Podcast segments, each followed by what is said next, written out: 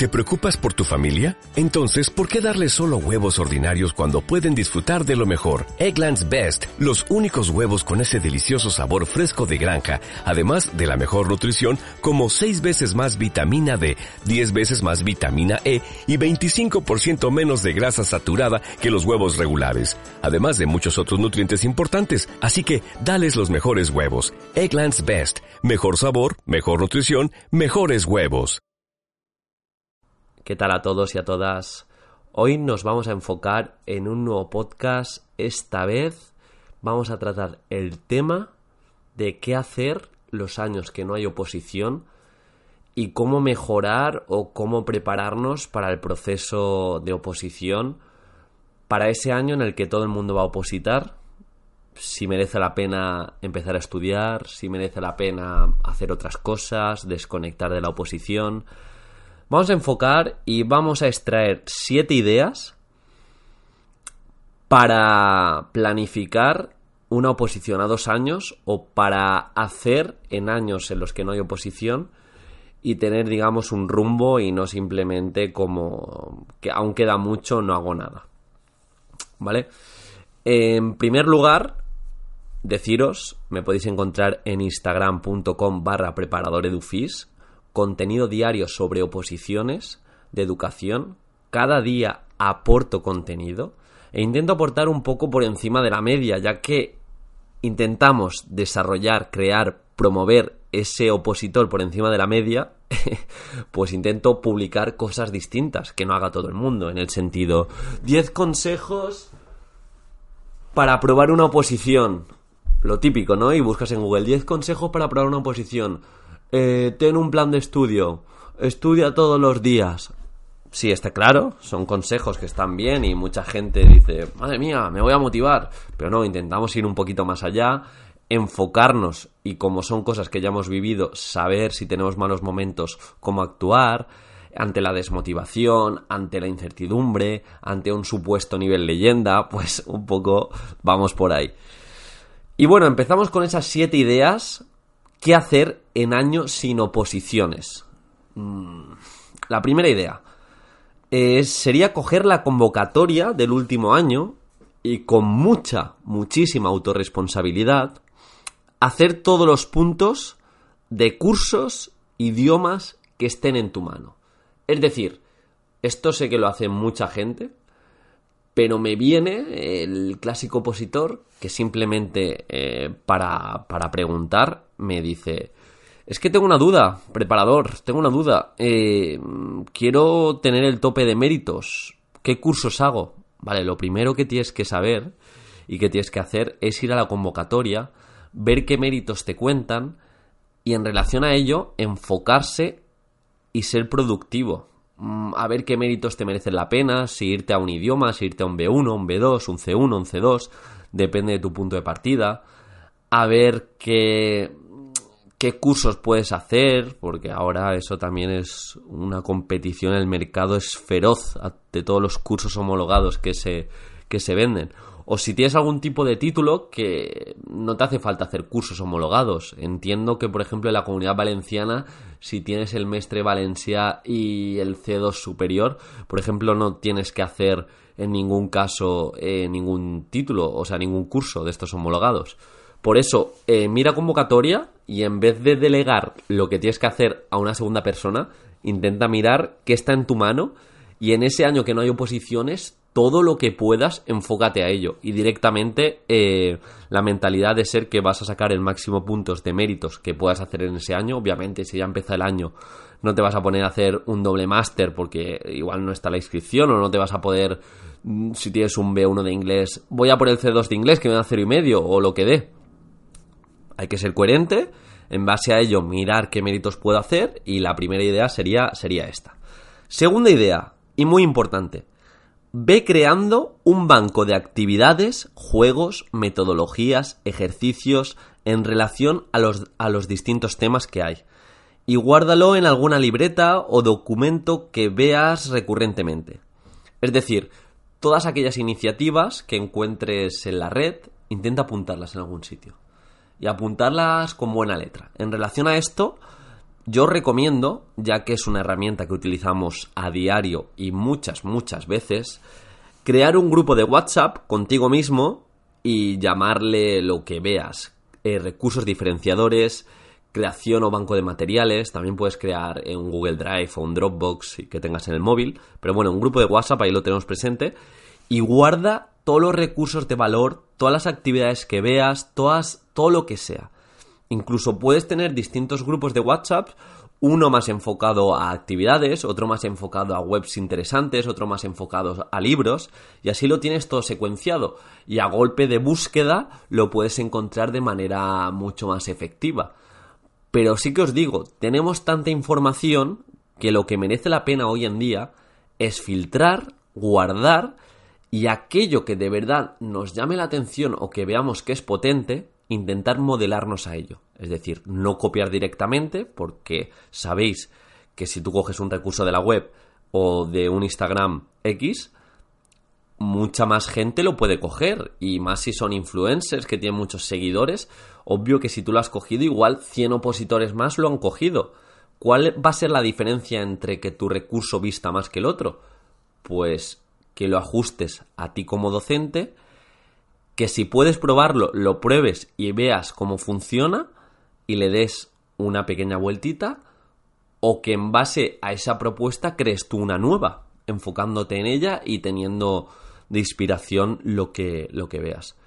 Os recomiendo un Instagram que está muy bien para todo este tipo de cosas. Instagram.com barra en movimiento aprendo, Instagram.com barra preparador edufis. Son dos espacios virtuales que no sé quién los lleva, pero es canelita en rama.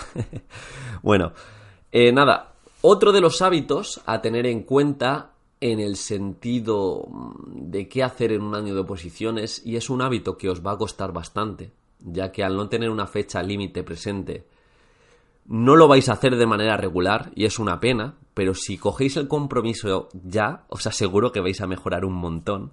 Y sería el de leer de manera relajada un tema semanal o un bloque de temas mensual. Es decir, tú lo lees de manera relajada, sin presión, ves a ver qué puedes eh, mejorar, te lo puedes llevar en el metro, en el coche si obviamente no conduces tú, en momentos muertos, intentar leerte un tema y decir, mira, no lo voy a leer como si fuera opositor, lo voy a leer como si fuera tribunal. Y apuntarte que mejorarías y decir, mira, cada semana o cada dos semanas me voy a me voy a estudiar un tema, pero no a estudiármelo, sino a leérmelo y ver qué puedo mejorar, qué puntos puedo em, crear algo distinto o aportar algo distinto sería como un estudio a slow motion. Si de normal haces una cosa a velocidad 1, esto sería hacerlo a velocidad 0 y medio, pero con una constancia que diese miedo. Porque realmente todos tenemos 15 minutos diarios. Sí. Todos tenemos, incluso si apostamos ahí fuerte media hora diaria, sí.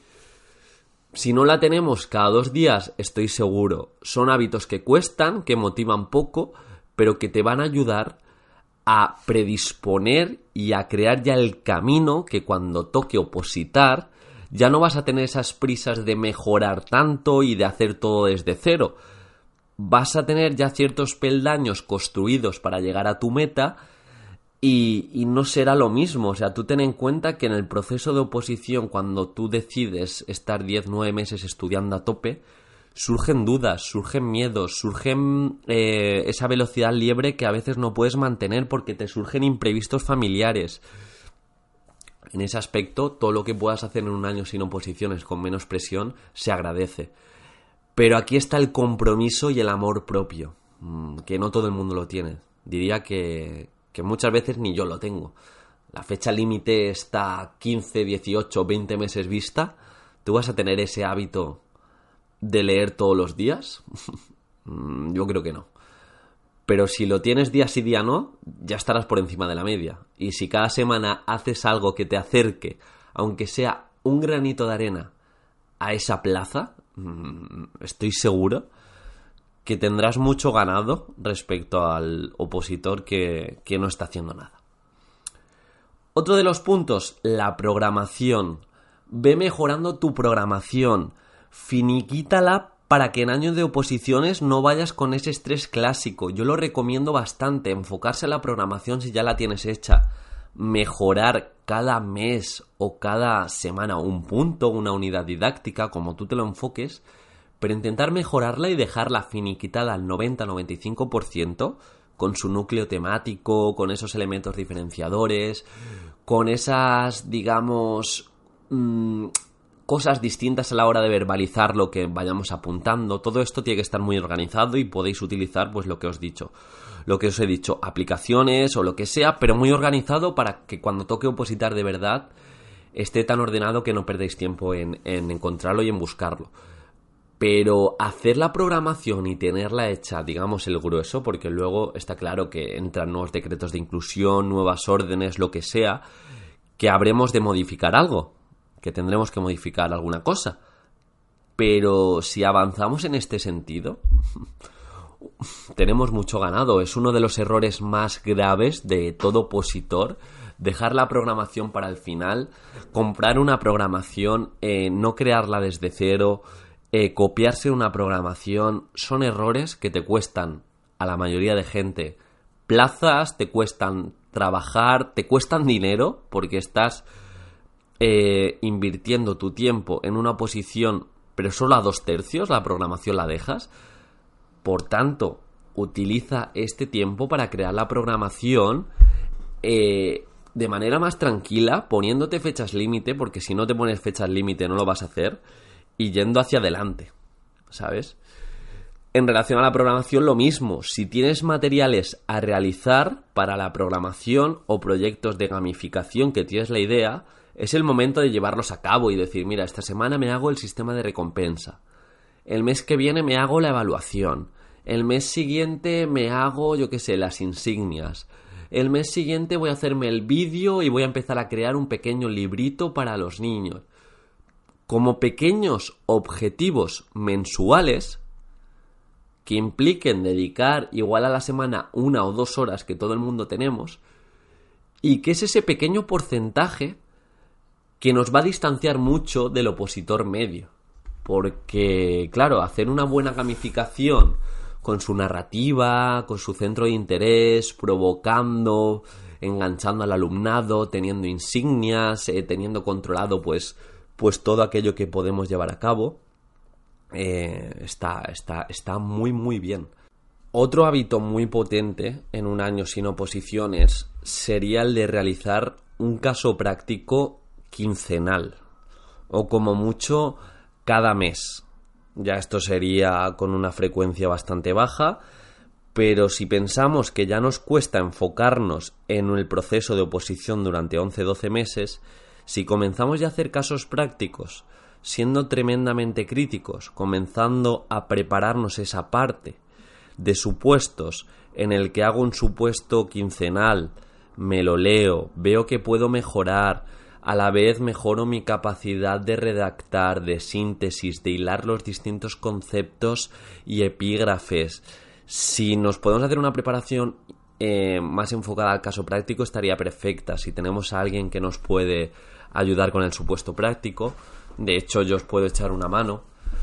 Me, podéis preguntar a preparadoreducacionfísica.com pero independientemente de esto, lo que quiero decir es que si cogemos ya el hábito de redactar, de mejorar nuestros músculos de la mano, esa aprensión fina para escribir mejor y ya cogemos ciertos hábitos de claridad, de limpieza en nuestros escritos, vamos a tener mucho ganado y sobre todo vamos a tener la inercia de comenzar ya en el primer mes de oposición sabiendo hacer, o sea, sabiendo hacer compuestos, sabiendo hacer supuestos y teniendo esa inercia tan positiva de no empezar de cero. Porque en ocasiones el opositor que empieza de cero necesita varias, varias sesiones, algunos menos, otros más, para comenzar a hacer casos prácticos de verdad con cierta competencia. Porque al principio no sabe ni lo que es, tanta incertidumbre muchas veces le bloquea y no empiezan hasta el segundo o tercer mes a hacer supuestos prácticos y claro, tú piensas que esto es como una carrera en el que tú ya empiezas y ya tienes cierta inercia y si ya en el primer mes tienes esa inercia ganada, le está sacando 500 mil metros al, al que empieza desde ese mes de cero. Por tanto, es bastante, bastante productivo coger ese hábito de empezar a hacer supuestos prácticos. Imagínate eh, que tú empiezas a 18 meses vista la preparación. Eh, cuando queden 10 meses, que digas, ahora sí que estoy con la preparación de oposiciones a tope. Tú ya llevas, si has hecho un supuesto semanal, 8 supuestos muy bien hechos. Si lo haces quincenal, llevas 16 supuestos muy bien hechos. Y si ya estás loco y lo haces eh, semanalmente, pues por cuatro, o sea, ya llevaríamos casi, no sé, muchísimos supuestos hechos. Es el poder un poco de los hábitos, el poder de si le dedico dos horas todas las semanas, la evolución va a ser mortal. Dos horas las tenemos todo el mundo. Si supiéramos de verdad ese retorno que nos daría enfocarnos a la semana con mucho tiempo antes en la oposición, de verdad, de verdad que la gente se miraría por la mirilla de manera abstracta desde fuera y diría, mm, si lo hubiera hecho. Y el último punto o la última recomendación es que es un año para formarse, es un año para disfrutar con el aprendizaje, tomar cursos de innovación educativa, tomar cursos de oratoria, tomar cursos de expresión escrita, tomar esos cursos que vais a disfrutar os van a transferir en vuestra vida diaria, os va a transferir en vuestro trabajo, si ya trabajáis de docentes, o de monitores, de preparadores, de entrenadores, lo que sea, os va a transferir en ello. Y también, de forma secundaria, os va a preparar mejor a la oposición. Pero es un año de disfrutar, de acogernos a distintas formaciones, de estar actualizados, porque todo eso también os va a dar una inercia cerebral de estar ya muy frescos, de no empezar la oposición diciendo, ¿esto qué es? La gamificación, ¿esto qué es? El, eh, no sé, el folio giratorio, ¿esto qué es? Distintas metodologías que si tú ya estás familiarizado con ellas, tienes recursos, estás en la innovación, en la rueda de la innovación de las nuevas tendencias educativas, cuando empiece de verdad la guerra, tú ya estarás armado con pistolas, con escopetas y con mucha, mucha estrategia ganada. Por eso, quien se forma, quien se actualiza cada mes, cada trimestre, va a tener mucho, mucho ganado. Y este último consejo, que ya de normal no me vais a hacer caso la mayoría, por el tema de no tener fechas límite y ese compromiso que cuesta tanto, es el de leer. Lee todos los días, adquiere el hábito lector si no lo tienes, porque como siempre digo, cada vez más aquellas personas que no leen se nota. Se nota en todo, se nota sobre todo, no me estoy enfocando tanto en la expresión oral, sino en tener como la perspectiva más abierta. En donde tú ves una solución, esas personas se han enfrentado a muchas más experiencias, igual ellos ven tres o cuatro. Y esa creatividad, ese poder de convencer, esas soluciones, esas decisiones, ese paradigma más abierto, es el que marca la diferencia. Pero eso te lo va a dar la lectura, el exponerte a libros de temas que quieras aprender, de desarrollo personal, de, de algún aspecto que, que te guste, lo que sea, pero adquiere el hábito lector. Es uno de los hábitos que más retorno te da Mm, hablaban el otro día que hubo un estudio de distintos emprendedores que decían que por cada euro invertido en libros tenían un retorno de más de 20. O sea, algo, algo espectacular, algo increíble. Y muchos dicen que de miles de euros, que han tenido las mejores ideas o las mejores propuestas en relación a algún libro que les ha cambiado la vida. Por tanto, último hábito, última idea sería el de la lectura. Insisto, sé que no me vais a hacer caso, pero aquel, aquel opositor entre los 80, 90, 100 personas que escuchen esto, o igual menos, igual solo escucho yo, eh, que escuchen todas las ideas, si uno de ellos eh, dice voy a coger las 7 u 8, u 8 ideas que ha, que ha dicho el preparador, Edufis, estoy seguro que va a tener una inercia, una inercia ganadora. Ese, velocidad tortuga que nadie, nadie le va a alcanzar. Pero bueno, eh, nada, esto sería el podcast de hoy. Distintas ideas para hacer un año en un año sin oposiciones. Espero que os haya ayudado. Y ya sabéis, me podéis encontrar en instagram.com preparadoredufis y cualquier consulta de manera más detallada, preparadoreducacionfísica.gmail.com. Agradezco mucho el like, el comentario y que compartáis. De verdad os lo digo, que os agradezco un montón todo el apoyo que me estáis dando. Un saludo.